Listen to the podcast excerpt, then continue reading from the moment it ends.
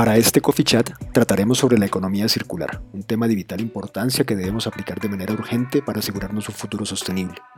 Nos acompaña Natalia Mateus, miembro de board de empresas de consumo masivo en Estados Unidos y Latinoamérica, quien junto con Mauricio Sabogal nos habla de la responsabilidad compartida entre productores, consumidores, el marketing y políticas que reglamenten la producción para lograr promover y consolidar prácticas y hacer realidad la economía circular.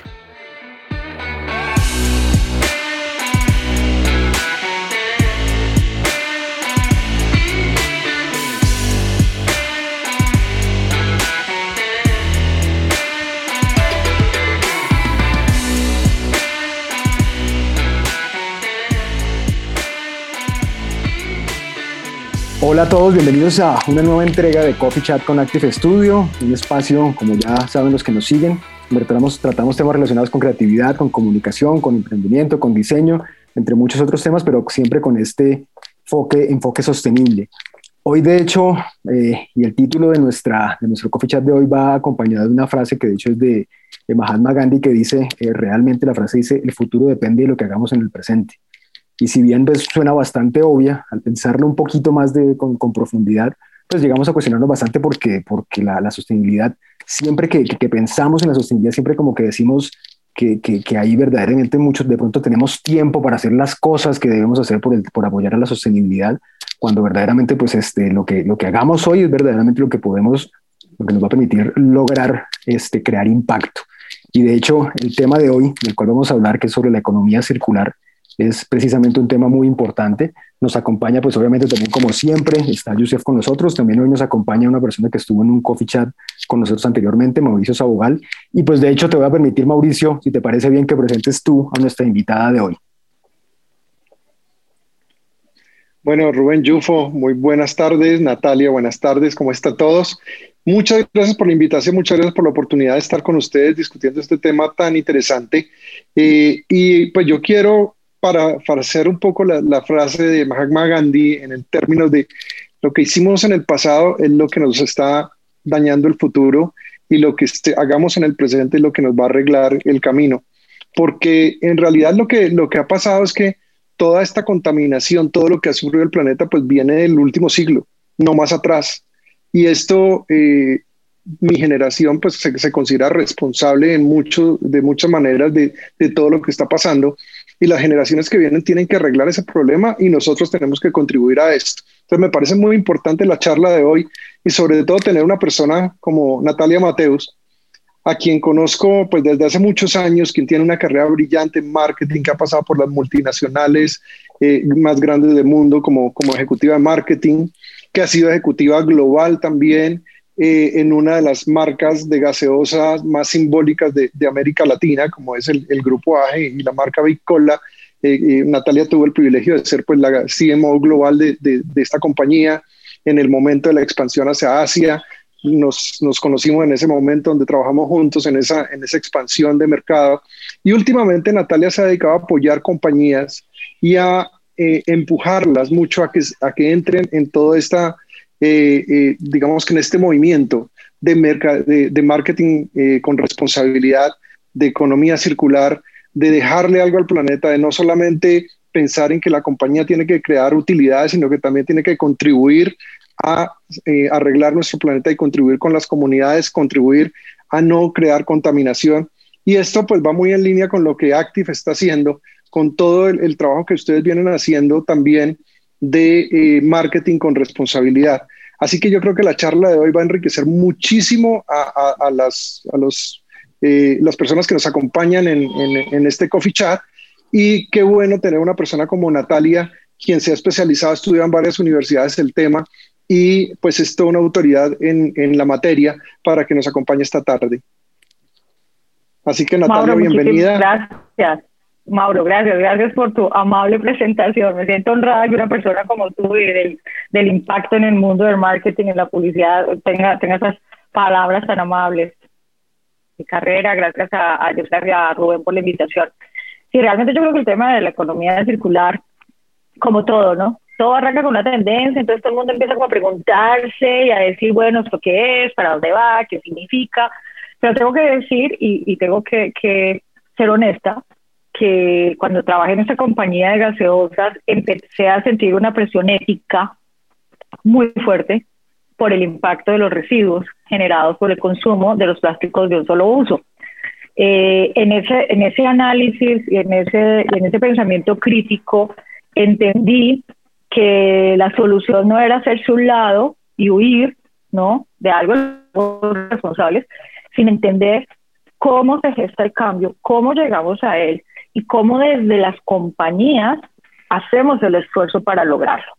Sí, es, un, es un proceso que tenemos que hacer nosotros internamente. Eh, eh, eh, conozco mucha gente que con ese mismo compromiso ético se han retirado, han retirado sus, sus, propuestas y bueno, se, han, se han llevado a otro tipo de negocios. creo que la posición que debemos tener nosotros desde el mundo del liderazgo directivo es invitar a las compañías, es abrir, quitar ese layout y empezar a ser más críticos, más analíticos. Eh, es un poco utópico cuando uno lo ve, pero se puede dar. Y conozco casos y he sido parte de casos de cambio. Y, creo que lo podemos lograr. Creo que lo podemos lograr y me parece muy interesante que ustedes como equipo eh, lleven estas propuestas a las compañías, las lleven desde el mundo creativo, las lleven desde el mundo, desde el mundo de la innovación, pero sobre todo que las hagan realidad es una manera de mostrarle a las compañías que sí se puede. Y que no solo que sí se puede, es que toca que se pueda. Entonces es clave las acciones que ustedes están liderando y, quiero felicitarlos por eso. Muchas gracias. Muchas gracias. Bueno, y aquí entonces vamos como con la primera pregunta, que es algo como que nos genera una duda creo que a todos. O sea, es primero el huevo o la gallina. Aquí lo que queremos saber entonces, que si crees que el papel de consumidor, o sea, la gente que está dentro de su casa, tiene eh, mucha relevancia en la economía o debe ser la propuesta del mercado como tal la que cree esta economía circular? Definitivamente hay una corresponsabilidad. Definitivamente somos corresponsables de nuestras decisiones. Yo creo que el consumidor, así como recibe miles de millones de mensajes en un mes, yo sé y todos los que trabajamos en el mundo del marketing, en el mundo de la digitalización, sabemos que hay muchos mensajes a través de los cuales se están llevando ideas de cómo cambiar, de cómo reemplazar consumos, de cómo hacer un cambio hacia una economía circular. Y creo que el consumidor tiene el reto de tener un pensamiento mucho más crítico, de ser muchísimo más analítico en las consecuencias de sus decisiones. Y también pienso que el consumidor debe en ese pensamiento crítico eh, apoyar, apoyar invariablemente a las compañías que hacen estos esfuerzos por el cambio, sean pequeñas o sean grandes. Crear la responsabilidad del consumidor es en el apoyo, en el gestar valor para que estas compañías sobrevivan, para que sobrevivan sus propuestas, para que las compañías que tienen un rédito en el mercado. Esa es una responsabilidad del consumidor. Y una las responsabilidades de las empresas es clave y es tener ese pensamiento sistémico de no generar ganancias únicamente a través del uso de los recursos naturales. No, la economía circular invita a la circularización de los recursos para generar ganancias y fortalecer el crecimiento económico sin tener que seguir desgastando los recursos finitos, finitos de la biodiversidad del planeta. Claro. Y, en ese sentido... Hay una pues, cosa, Natalia. Sí, sí, Mauricio. Hay una cosa, Natalia, que creo que es muy importante reforzar y es que yo creería que no solamente es para que las compañías sobrevivan, es para que estas compañías se vuelvan líderes de mercado. Es decir, yo creo que hoy en día no solamente hay la responsabilidad de hacerlas sobrevivir, sino hay la, la, responsabilidad de que se conviertan en compañías líderes de mercado y que generen la tendencia para que las demás cambien. Claro, claro. De, acuerdo, contigo, Mauricio, ser compañías inspiradoras, ser compañías inspiradoras que inviten al cambio, pero además que se salgan de su microcosmos a ser muchísimo más amplios en el pensamiento y por eso insisto en el pensamiento sistémico, porque definitivamente si hubo un momento en que era necesario el cambio, es hoy. Ya no hay vuelta atrás e, es en el hoy. Y ese cambio a través de, de, estas compañías es donde ese pensamiento sistémico se hace realidad con equipos como ustedes que están generando ideas, que están innovando, que están haciendo propuestas. Y, el, y el, la responsabilidad del consumidor es apoyarlas, apoyarlas, generarles valor a través del apoyo con su compra, del apoyo a través de, de, de, de compartir estas, estas innovaciones. No quedarnos simplemente ay, qué chévere, no, qué chévere este, este, pitillo de papel, ay, qué chévere. ¿Y cuándo lo estás usando? ¿Lo compraste? ¿Estás accediendo a él? Esa es una corresponsabilidad del consumidor. De, hecho, ahí te quería preguntar, Natalia, ¿qué, beneficio crees tú que tiene precisamente, o que obviamente aquí nos estarán escuchando desde el lado tanto de las empresas como de, los consumidores, qué beneficio crees que tiene o, le ves tú precisamente al consumidor de decir, no, solo lo estoy, lo estoy adquiriendo, sino qué beneficio adicional tiene el entrar dentro de todo ese tema de las economías circulares desde el consumidor y también un poco después, si quieres, para, para las empresas también, ¿qué, qué beneficios hay también para las empresas? Que hay un tema que es clave y es, y es importante que entendamos el antecedente. El antecedente es absolutamente oscuro. o sea, si nosotros lo ponemos en, en, números, estamos hablando que hay más de 14 millones de toneladas métricas de microplásticos en el fondo del océano, que se están produciendo o que se está, que está llegando al océano 8 millones de toneladas cada año de plásticos de un solo uso que está proyectándose que en el 2040 sean 710 millones de toneladas de plástico, es decir, en el 2040 casi que no vamos a poder entrar al mar. Esto, si eso no nos pone a pensar a todos, si eso no pone a pensar a una empresa, si eso no pone a pensar a un consumidor, ¿qué lo va a hacer? ¿Sí? ¿Dónde están los beneficios? Los beneficios es que para sostener una economía necesitamos recursos naturales. Los recursos naturales son finitos, insisto quiero recoger las palabras de mi maestro Manuel Maqueda en la Universidad de Berkeley, donde economía circular, que él decía, miren, podemos alargar el hundimiento del Titanic, lo podemos hacer largo, pero se va a hundir. No es mejor parar y ver cómo hacemos para que no se hunda. Y aquí es donde entra la responsabilidad de las compañías. Es, es eh, la economía lineal, como existe hoy, va a llegar a un fin y no va a llegar a un fin porque nosotros como sistema lo acabemos. No, estamos demasiado acostumbrados a este sistema. Va a llegar a un fin porque no van a haber recursos naturales. Y al no haber recursos naturales no va a haber economía. Y al no haber economía no hay sociedades. Y al no haber sociedades no hay vida humana. ¿Sí? Entonces, no es simplemente un pensamiento utópico y holístico, es una realidad. Y esto no es específicamente un cambio político, un cambio social, no, esto es un cambio que requiere darse para lograr la continuidad de los negocios, para lograr esa continuidad de los negocios. Si nosotros no logramos proteger la biodiversidad del planeta, si detenemos la polinización, si detenemos la proyección del crecimiento de la, de la biosfera marina, no va a haber de dónde vivir. No va a haber de dónde. y eso inmediatamente bloquea la economía que hoy conocemos que es la economía lineal. Produzco, vendo, desecho. Pues ya no van a tener de dónde producir. Ya no van a tener de dónde producir. La economía circular es una invitación a recircula. Claro. Recircula. Haz que las cosas duren el mayor tiempo posible y regenera. No, y hay una cosa que, que, es muy importante tener en cuenta y es que la contaminación del planeta, eh, el 90% de la contaminación del planeta no tiene más de 70 años. Es decir, esta mañana a mí me preguntaban en, una entrevista también, me decían, bueno, ¿por qué han aparecido estas generaciones X, Y, Z y cambia tanto de generación en generación en estos días? mi respuesta es que le decía, es que ya pasamos por la A, por la B, por la C, por la D, por la G, seguramente yo soy de la P, generación P, ¿no? Pero eh, eh, a través de los siglos, no a través de los años. Entonces, todo esto está pasando igual con todo lo que está pasando en el planeta. Todo va muy rápido, la contaminación avanza a pasos agigantados. El plástico no se puede destruir, o sea, el plástico no se destruye eh, y todo el plástico que se produce se acumula. Entonces, eh, vamos a terminar con una situación que si no le ponemos remedio ya y si las empresas no se comprometen, pues simplemente vamos a, a crear un factor de eliminación de la economía adicionado a los otros factores que están pasando, como también una, consecuencia que puede afectarnos negativamente es el avance tecnológico tan, tan rápido, porque no, no está dejando así, que las generaciones se adapten adecuadamente a estos cambios tecnológicos, haciendo que no se manejen bien los materiales y los desechos que estos cambios están produciendo. Exactamente. De acuerdo, de acuerdo. Nosotros la población mundial va a aumentar casi el doble de su tamaño para el 2030. Vamos a estar por encima de los 5.500 millones de habitantes. Eso va a acelerar lo inevitable. es el consumo de más del 80% de los recursos naturales existentes.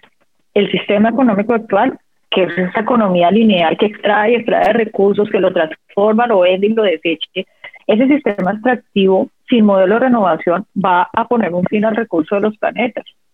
La economía circular lo que propone es ese modelo regenerativo a través del cual tú consideras la, desde el principio de la innovación, desde el principio del desarrollo, desde el principio del pensamiento sistémico en el que creas un producto o un servicio, lo estás viendo ya para regenerarlo, para que disminuya la contaminación, para que no tenga desperdicios, para que tenga un reuso, ¿sí? para que no afecte los sistemas naturales, tenga un rendimiento minimizando los riesgos, restaurando, regenerando y mejorando el capital natural. Es ahí donde el marketing gana una una importantísima, un importantísimo protagonismo. A nosotros nos invitan todo el tiempo, desarrollemos, innovemos, hagamos un producto nuevo. Es en ese momento, en ese momento del diseño, en el que se tiene que pensar desde base cero cómo estoy diseñando este producto, qué impacto va a tener este producto en el planeta, cómo va este producto a volver a mí, cómo lo regenero y cómo voy a evitar que este producto se convierta en un desperdicio. Entonces, esa es una, ahí es donde la responsabilidad de las empresas de apoyar este tipo de innovaciones.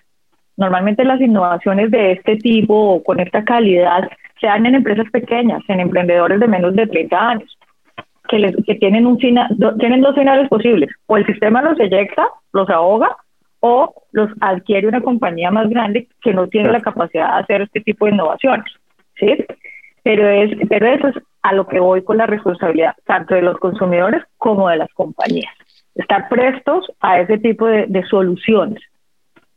Y nosotros ahí vemos que el papel de la creatividad y de la comunicación, pues ya viene siendo entonces el siguiente paso. Ya estamos hablando de que los emprendedores y las empresas grandes están tomando compromiso, la gente está empezando a consumir eh, y a entrar más en este nuevo capitalismo que tú nos cuentas, entonces cuéntanos cuál crees que tú, o sea, cómo, cómo verías el papel de la creatividad, la comunicación y el marketing en este momento para la economía circular.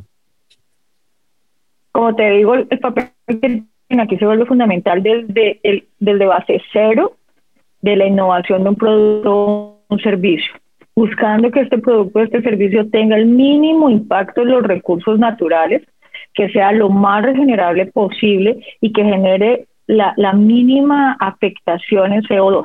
¿sí? Cuando, cuando nosotros desde marketing, cuando nosotros desde ingeniería industrial, cuando nosotros desde innovación y desarrollo proponemos el desarrollo de un producto, no debemos pensar que para hacer este producto tenemos que tomar la selva amazónica ¿sí? para sembrar eh, palma de, de, de coco o aguacates. ¿Viste? No, tenemos que pensar que esto sea de un sistema que se pueda regenerar en sí mismo, que se proteja y que además de eso beneficie no solamente a la compañía y al consumidor, sino al planeta. Entonces, desde base cero, marketing tiene una responsabilidad muy grande con la innovación y desarrollo, pero también una responsabilidad muy grande sobre lo que hay hoy, porque es que hoy somos responsables de todos los tóxicos que están dando en el mar son las compañías. Esto no lo creó, pues mi mamá en su casa no estaba creando plásticos cuando yo era pequeña. Exactamente. O sea, e-, eso lo que y, lo, otro también es la consistencia, ¿no? Lo otro también es la consistencia. Tú hablas del marketing, de la creatividad y una de las cosas que nosotros como publicistas y como gente de marketing tenemos que, que crear es conciencia y consistencia. La consistencia para que las acciones de marketing sean acciones verdaderas que ejecute la compañía y no simplemente sean fachada para, una, para, mejorar la imagen, sino una consecuencia, sino una consistencia en las acciones. Yo, por ejemplo, eh, eh, siempre repito eh, o critico un tuit que vi hace unos años en donde decía, el mundo es mejor un mes antes de Canes. Y, era muy cierto porque ustedes saben que, los casos que las agencias de publicidad mandan, mandan a Canes usualmente son casos para ejecutar, eh, para ejecutar solo para el festival. En un día. No necesariamente para que se ejecuten consistentemente en una estrategia de marketing. Entonces, también es una, Exactamente, entonces también es una conciencia que hay que crear dentro de los publicistas, dentro de la gente de marketing, de que lo que se haga en una campaña de mercadeo tiene que ser consistente con las acciones de la empresa.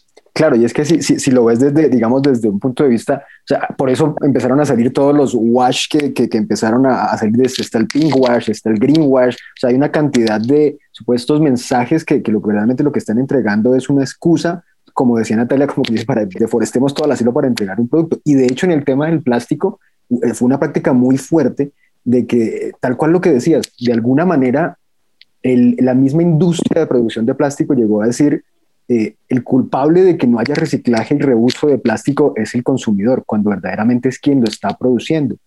¿Cómo ves tú, Natalia, ese, tema de cómo de alguna manera pues hacer más responsables precisamente dentro incluso de la labor del mismo marketing, la, labor de la empresa, decir, y que ellos sean los que tomen la responsabilidad de decir, yo soy el productor, yo tengo que ser responsable por eso que estoy produciendo? Es muy sencillo y voy a ser muy clara y disculpas anticipadas a los boards de los que hago comparte y a las de los que hago parte. Mañana tendremos su hoja de vida en LinkedIn. Pero hay, hay partes que se pueden cortar. Nada porque ellos ya me han escuchado con esto, de este tema mil veces. Soy súper insistente porque Mauricio que me conoce años atrás, él sabe que yo soy súper emocional y súper expresiva y me sostengo en mis ideas y estoy y cuando eh, creo que estoy convencida de algo que es lo que debe ser, que es lo correcto definitivamente hay un tema que es muy simple cuando lo ves desde afuera y muy complejo cuando lo ves desde adentro. Tienes que ceder en el margen. Tienes que. Y, les voy a poner un, un, ejemplo sencillo. La resina virgen es mucho más económica que la resina reciclada. Y es una tristeza que el mar esté reventado de plásticos porque las compañías quieren comprar una resina virgen que es más barata que una resina reciclada. ¿Cómo puede pasar esto? Eso es impresentable por no ceder en el margen. ¿sí? Si nosotros no entendemos eso desde, desde nuestra posición de compañía, no vamos a ser nunca capaces de entender el verdadero impacto que estamos generando en el planeta. De, nosotros como, como directivos, como partes del board, como juntas directivas, tenemos que aprender a ceder. Las ganancias no se pueden lograr a través de la destrucción. No podemos no debe ser así. Y no solamente porque no debe ser así a nivel humano, sino porque nosotros y yo, y de esto lo digo el nombre mío, yo no quiero que mañana mi hija, que hoy tiene 12 añitos y que es súper crítica, súper crítica con todo lo que... Y no es mi hija, son todos los niños del mundo, son todos los niños del mundo que están siendo críticos. Mi hija cuando tenga 10 años voltea a mirarme y me diga, mami, ¿tú qué hiciste desde tu posición para que esto no pasara? ¿Tú qué hiciste desde donde tú estabas sentada para que esto no sucediera? Entonces, yo no me quiero enfrentar a eso en un futuro. Eso me obliga a tomar posición y por eso les digo, no es hacerse un ladito y dejar que el problema pase, es asumir posición y las compañías tienen que aprender a ceder. Yo creo que las compañías ya han ganado suficiente dinero por décadas. Y el consumidor, de acuerdo, y el consumidor. Porque además de esto, Mauro... Porque es que el, consumidor es el que, el que decide qué compra y qué consume y a quién apoya. Entonces creo yo que, que, aquí, en, la primera pregunta que hizo Rubén, pues me parece que, que es muy importante aquí, que es, si yo como consumidor sigo apoyando el consumo de plástico, pues las compañías siguen vendiendo plástico. Si yo como consumidor apoyo el, el, no consumir plástico, el no producir, porque el mejor reciclaje es el que no se produce. Entonces, eh, eh, las compañías tienen que obligarse a hacer esto porque el consumidor no compra. Entonces, el consumidor aquí tiene un rol muy importante.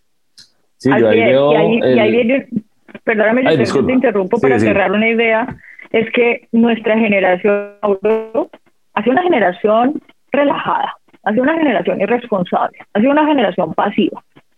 Pero las generaciones que vienen detrás de nosotros son generaciones castigadoras, son generaciones que ya saben cuáles fueron las marcas, que ya saben quiénes fueron y se van a devolver con una actitud bastante dura hacia las marcas que no quisieron hacer nada y que no han hecho nada y que no harán nada frente a esta situación. Nosotros porque realmente no teníamos el nivel de información que tenemos hoy, no, tenemos, no, no, teníamos ese nivel de educación, no éramos tan conscientes como lo somos hoy. Nuestra generación, Mauro, y, yo me cuento entre esas personas, somos los perennials es que estamos en, en, dualidad de edades porque nos movemos con las edades con mucha facilidad, con, con, con las generaciones con mucha facilidad y sabemos transmitir las ideas. Nosotros tenemos una responsabilidad. ¿Sí? de hacer que las cosas sean diferentes. Pero los chicos que vienen detrás nuestro, como mi hija, mi hija ya sabe cuál, cuál es la marca, mi hija ya sabe cuál es la compañía, tiene 12 años y sabe perfectamente. Mis hijas mayores, que Mauro las conoce, estuvo rumiando con ellas por allá en México, mis hijas mayores, ellas no se toman un producto envasado. Y estoy hablando de mujeres de 25 años, no se toman un producto envasado, es una decisión de vida. ¿sí? Es una decisión de vida donde mis hijas compran productos orgánicos porque han decidido apoyar a las empresas que así sea, imagínate, mi hija que vive en Melbourne, que tiene 25 años, cede en su margen de ganancia para apoyar compañías de productos orgánicos y las compañías grandes no lo hacen, no hace sentido. Hay que ceder. ese es el mensaje, tenemos que ceder. Total, es un tema de tomar uno un, como en inglés se dice, make a stand. O sea, tú tienes que hacer desde donde tú estás como consumidor, como empresa, como publicistas, siempre hacer como que ese, ese tomar ese, ese papel de, de uno personarse. Listo. Entonces, desde mi posición, desde mi conocimiento, ¿qué puedo hacer? Lo que nosotros hacemos, que queremos buscar que desde la creatividad, desde la comunicación, pues generemos este cambio. Entonces, la persona que, que lo, que lo compra o que compra este producto nuevo le parezca chévere, le parezca que está de moda, le parezca y lo consuma por eso, no importa y que entonces otra empresa se quiera copiar de esta práctica de publicidad. Perfecto, entre mejores, mejores prácticas tengamos todos, así sea por competir, va todo a ser un gana-gana para todo el planeta. Exacto. Exacto. Y si no, pues digamos que lo, lo que termina sucediendo es que empiezan a aparecer políticas que, que, obligan, por así decirlo, a las empresas entonces a, a entrar, por así, por así decirlo, en cintura. De hecho, hay, hay una, una, una, tendencia que son las, las Extended Producer Responsibilities, que son las que buscan precisamente que las, que las empresas que producen sean las que empiecen a, a, recoger, en pocas palabras, lo que producen y que no, no, no, sea, por, primero, no sea culpa del consumidor, por un lado, y que tampoco sea, digamos, parte de los presupuestos, por ejemplo, distritarios para la recolección de basuras y demás, sino que sea parte de los presupuestos de quien produce y que sean responsables de recoger sus propias, lo que están, lo que están produciendo. ¿Tú cómo ves en ese tema de política? Sea, ¿qué opinión te dan ese tipo de políticas? ¿Son de pronto también alguna herramienta como para obligar también a las empresas a que, a que empiecen a entrar y a ceder y, a entrar en cintura? Son políticas que no son legislaciones. Son invitaciones a cambiar. Mientras no haya legislaciones, mientras los gobiernos no tomen posición sobre estas acciones, no va a pasar nada, porque va a depender de que un board, de que una junta apruebe y digo, ok, voy a hacer cinco puntos del profit, cinco puntos del EBITDA, está bien. Necesitamos legislaciones, necesitamos ser más fuertes con la exigencia. La Unión Europea está siendo muy fuerte. La Unión Europea está, tiene una proyección de disminuir una cantidad impresionante de toneladas de CO2 porque han aprobado la economía circular como su siguiente paso de sostenibilidad en el futuro. Nosotros estamos lejos de estar allí. América Latina es el jardín del mundo y ni siquiera se ha iniciado la conversación. Y cuando la conversación se inicia, se queda ahí como el proceso y llegó al Congreso, mm, esperemos a ver qué pase y entonces nunca pasa porque siempre hay otras prioridades u, otros procesos. Necesitamos legislaciones que sean exigentes, que pongan eh, de verdad una, una posición de exigencia a las compañías necesitamos que se dé. Ahora bien, eso no significa que todas estas certificaciones y estas organizaciones de responsabilidad no sean importantes, son valiosísimas, son valiosísimas porque están iniciando un papel quijotesco, titánico, para que las compañías cambien su mood y entren en otra posición. Eso no es fácil. Llegar a una compañía y decirle, oye, ¿a ti no te gustaría tener esta certificación? Oye, ¿no te gustaría ser una compañía B? Oye, eso no es fácil. Hay que pasar por muchos escritorios y por muchas barreras. Y yo realmente admiro las compañías que se dan en esa tarea, porque sé, porque hago parte de las juntas, que para llegar a una aprobación pasa mucho tiempo. Miren, hay procesos que pueden durar hasta dos años para lograr una aprobación. Y eso es muy triste porque en dos años pasa de todo. Claro. ¿sí? Pero, pero admiro que se, que se den estas, estas políticas, digamos, políticas no legislables, pero que se den, porque eso es una invitación a las compañías a pensar, volvemos a lo mismo, a inspirar, a generar valor no solamente a través de un producto que es delicioso y es barato y te lo puedes llevar para tu casa. No, es que además de que es delicioso y es barato y te lo puedes llevar para tu casa, yo me voy a ocupar de ese residuo que tú estás dejando. Yo me voy a ocupar porque yo tengo esta certificación y me voy a asegurar que así sea, porque esta certificación muestra que yo tengo esta posición frente al consumo. Es que, es que yo creo que el punto, el punto es muy importante en el sentido en que cuando a uno lo obligan es porque a uno le toca. Es como en cualquier cosa. Uno, a uno, si uno se siente obligado, le toca y lo hace de mala gana. Cuando uno quiere, lo hace de buen gusto. Entonces las políticas, digamos, las, las, las, políticas no, que no son leyes, sino que son decisiones de compañía, se hacen mucho más por la, la, primero la decisión del senior management, pero también la conciencia de los empleados. Eso es muy importante, crear conciencia en los empleados y que todos trabajen hacia el mismo objetivo. El otro punto, y, quiero pues dejar el punto para el resto de la charla, es que nosotros nos hemos dedicado a hablar de la contaminación, nos hemos dedicado a hablar del plástico, pero no nos, no nos olvidemos de la educación, no nos olvidemos de las comunidades menos favorecidas, no nos olvidemos de, de llevarle acueducto a una comunidad que de pronto agrícola ni un alcantarillado, eh, eh, digamos, es una proporción a la, eh, va en proporción a la esperanza de vida de los países, a mayor GDP, mayor esperanza de vida de los países. Así que el GDP, pues, es una proporción también hacia mejor salud. Entonces, todo esto tiene que ser un conjunto de acciones de las compañías para poder mejorar el mundo de todas formas, porque el mundo no solamente está mal por, la, por, el, por el plástico, eso es solamente una de las cosas que tenemos nosotros que mejorar y uno de los problemas que se nos acerca también es el desempleo por la automatización. ¿Qué vamos a hacer para prevenir que el desempleo causado por la automatización nos lleve a una situación donde no hay consumo, al no haber consumo, no hay, no hay ventas y al no haber, al no haber ventas se rompe la economía. Exacto de acuerdo contigo, Maura. Ahí, ahí viene un tema también de responsabilidad que viaja fuertemente y es transversal, que es el capitalismo consciente. El capitalismo consciente, que también lo he estudiado mucho y bueno, es parte de, de, de, las cosas que me interesa mucho en el planteamiento desde el board y desde, desde las juntas, es que las ganancias no tienen por qué ser exclusivamente monetarias para unos socios, para unos inversionistas, para un grupo en la medida en que nosotros cedamos y entendamos que somos responsables de una comunidad que se llama talento humano de una compañía, de una comunidad que se llama el espacio donde yo tengo mi planta, que entendamos que esos espacios y que esas comunidades están conformadas por seres humanos que tienen sueños, que tienen necesidades, que requieren calidad de vida.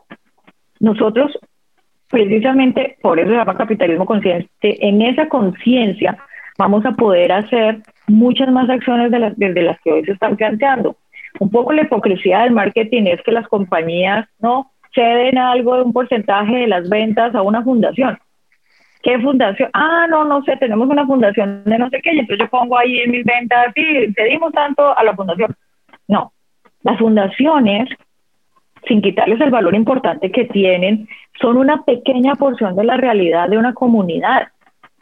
Cuando una planta se se, se ubica en una zona que tiene una baja aceleración o una baja colocación de recursos hídricos y la planta se queda con recursos hídricos, ¿cuál es la posición de la compañía? Ahí, ahí no hay, no hay conciencia del daño que se le hace a una comunidad. Cuando una planta se ubica en una zona por baja tributación, porque tiene beneficios de tributación, pero está dejando toda su, está dejando toda su huella de carbono está dejando toda su huella tóxica y está afectando a las comunidades alrededor. ¿Dónde está la conciencia de esta compañía? Entonces, como lo dice Mauricio, a nivel humano también hay una responsabilidad inmensa, que el recurso no solamente es la protección medioambiental y de la biodiversidad, sino la protección a las comunidades, para que cada día estas comunidades vulnerables disminuyan. Es, muy triste que, en un país donde Mauricio también, también la mamá de Mauricio tenía una finca maravillosa en una zona divina, mi mamá también tenía una finca divina y llegamos a la finca y esto era un tapete de guayabas y de mangos, era cosa impresionante. Y, y, y tú ves en la gente, a la gente en la calle con hambre y te preguntas dónde estamos fallando. ¿Por qué nos estamos equivocando de esta manera? Entonces, eso hace parte también del reconocimiento de la responsabilidad que tenemos con las comunidades. O sea, es muy triste que haya niños en La Guajira que no reciban alimentación cuando en la finca mi mamá y de todos sus vecinos están perdiendo las guayabas, los mangos, la leche de las vacas porque nadie la está utilizando porque no hay temperatura porque no haya niños. Es, un ejemplo simple. Es un ejemplo simple que nos aterriza en una realidad global, porque los alimentos, una de las, una de las eh, de los sectores que más se afecta fuertemente el medio ambiente es el sector alimenticio los miles de toneladas de alimentos que se pierden por desecho, por merma, por mal uso, y los niños muriéndose de hambre. Sí, es impresionante. Incluso por Entonces, ¿dónde está la responsabilidad? Sí, de acuerdo, de acuerdo. Tenías un comentario, Yusef, algo, algo, algo querías comentar. Eh, no, yo estaba viendo ahí que estamos como que viendo mucho el tema de, de dónde está saliendo, cuál estábamos viendo como soluciones que ya estamos analizándolo, o sea, el tema ya se vuelve como un poco esperanzador, me parece chévere, porque normalmente yo en este tipo de, de coffee chats salía medio apocalíptico que decía, no, ya, pues vamos a ver si Marte nos reciben porque ya aquí esto, se, acabó. esto se acabó. Pero hoy estuve viendo una publicidad preciso que estaban poniendo afuera, en unas vallas fuera de, de las oficinas de, de, Tesla y eran unas vallas que decían Mars sucks y una foto de Marte. Entonces como que, hey, no pensemos en irnos allá y que vamos para allá, que no, no, pues vamos a solucionar primero lo que ya tenemos, o sea, no estemos pensando en a futuro. Es como un pensamiento chévere que se, que se va quedando y que se va creando en la gente y se va volviendo cool, que es lo que hace la comunicación y la creatividad, y eso se vuelva de moda, que eso es lo que buscamos todos. Exacto, es, es un poco finalmente, o sea, como lo que, lo que dice Joseph, como darle la vuelta a, a las cosas. Y de hecho, precisamente en ese orden como de darle vuelta a las cosas, hay un tema y es que la, muchas empresas tienen obviamente en este momento la bandera del reciclaje y el reciclaje finalmente ha terminado siendo un gran negocio, eh, una, una, una, gran multinacional, mejor dicho, porque hay personas muy, muy interesadas en este tema del reciclaje. Y de hecho, es, la tendencia es un poco darle la vuelta a, a, la pirámide que antes era reciclar, reusar y reducir. Ahorita es un poco al principio como, como estaba antes, es empezar por, por, por reducir y, después este que lo último que sea, que sea reciclar. No producir. Exactamente. ¿Tú crees de alguna manera, aunque pues de todas maneras necesitamos seguir este eh, reciclado, reciclando, perdón, pero crees que el reciclaje sigue siendo esa respuesta o cómo llevar a la gente a decir, ya no es tanto esa, si no lo es, ya no es tanto la, la, respuesta a toda esa problemática que estamos teniendo? Yo creo que el reciclaje es una pequeña porción de lo que todos debemos hacer.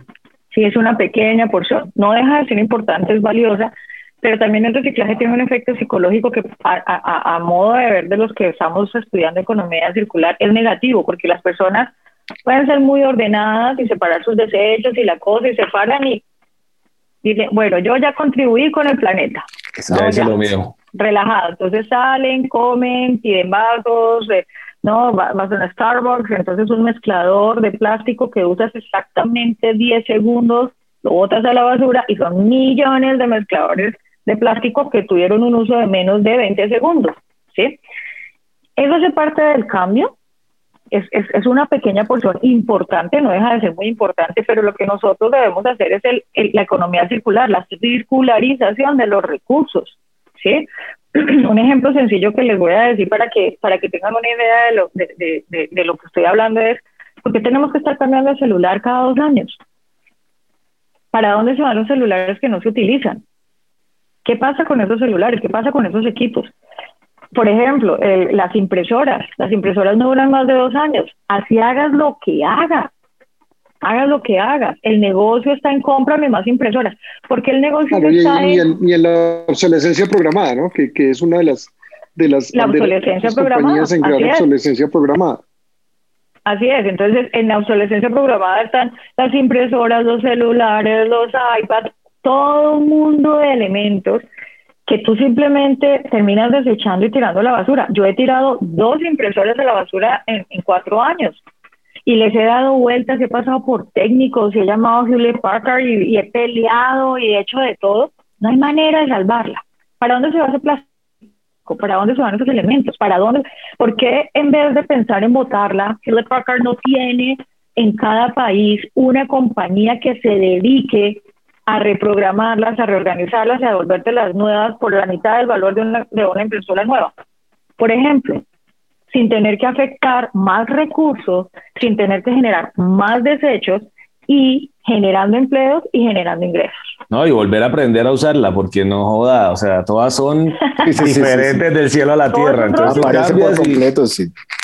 Todo eso, pero ese es un ejemplo pequeño de esa obsolescencia programada que nos obliga, así nosotros no queramos a comprar más y comprar más y comprar más.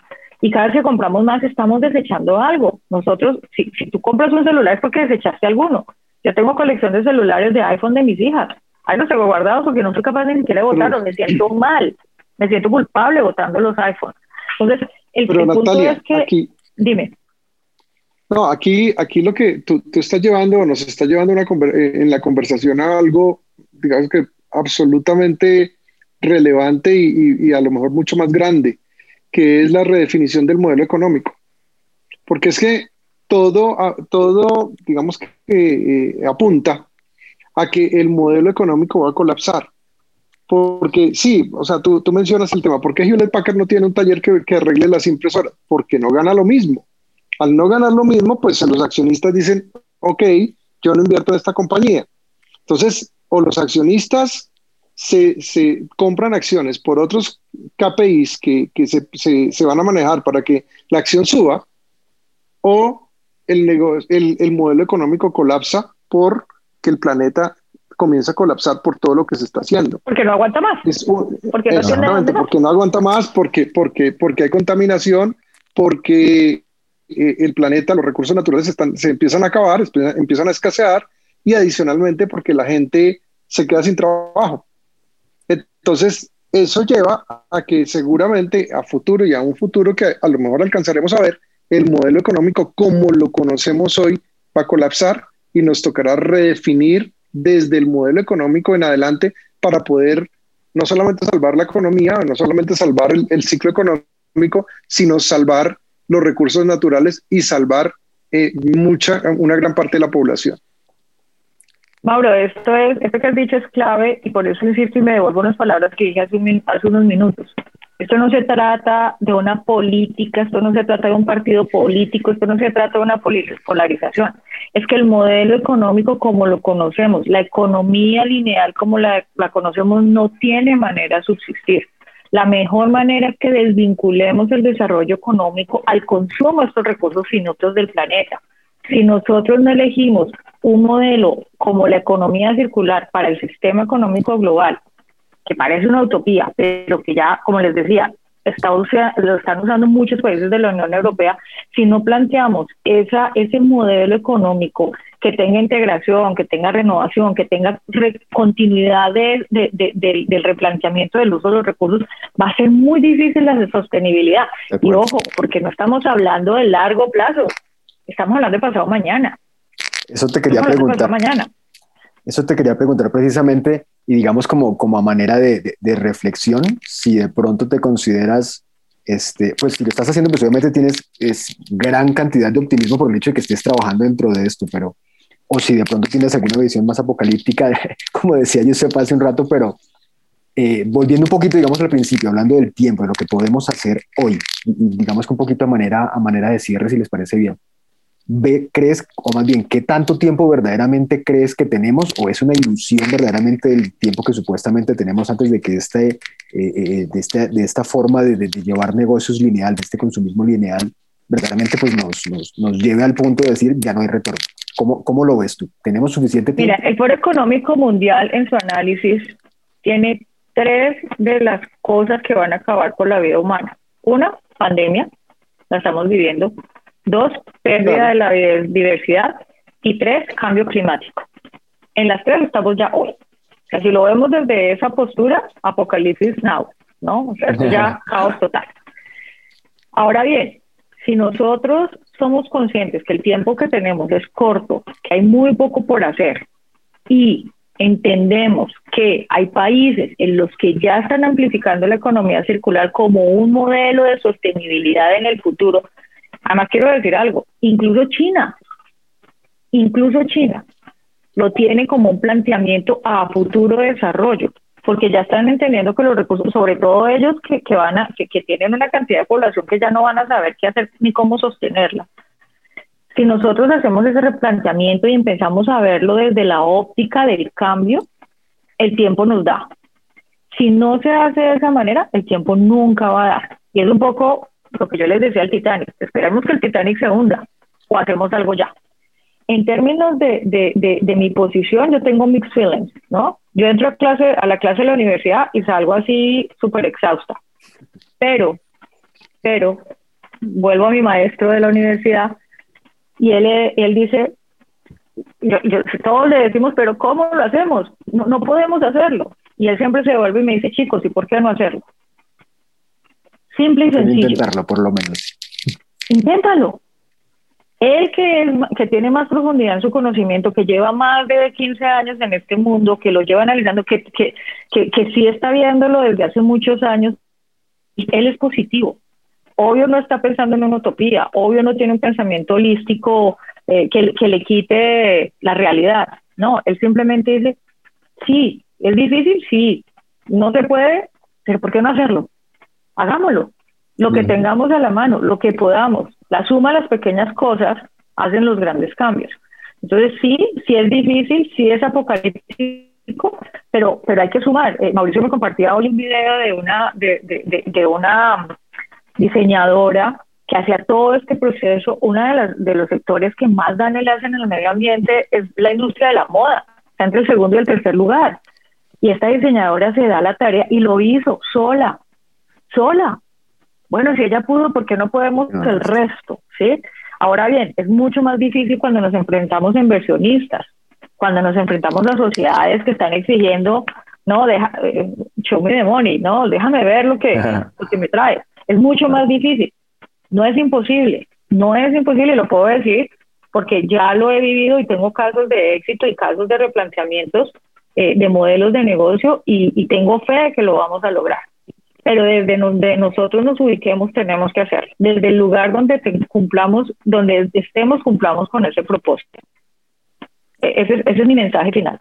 Excelente. Hay que hacerlo excelente. y tenemos que cumplir con el propósito.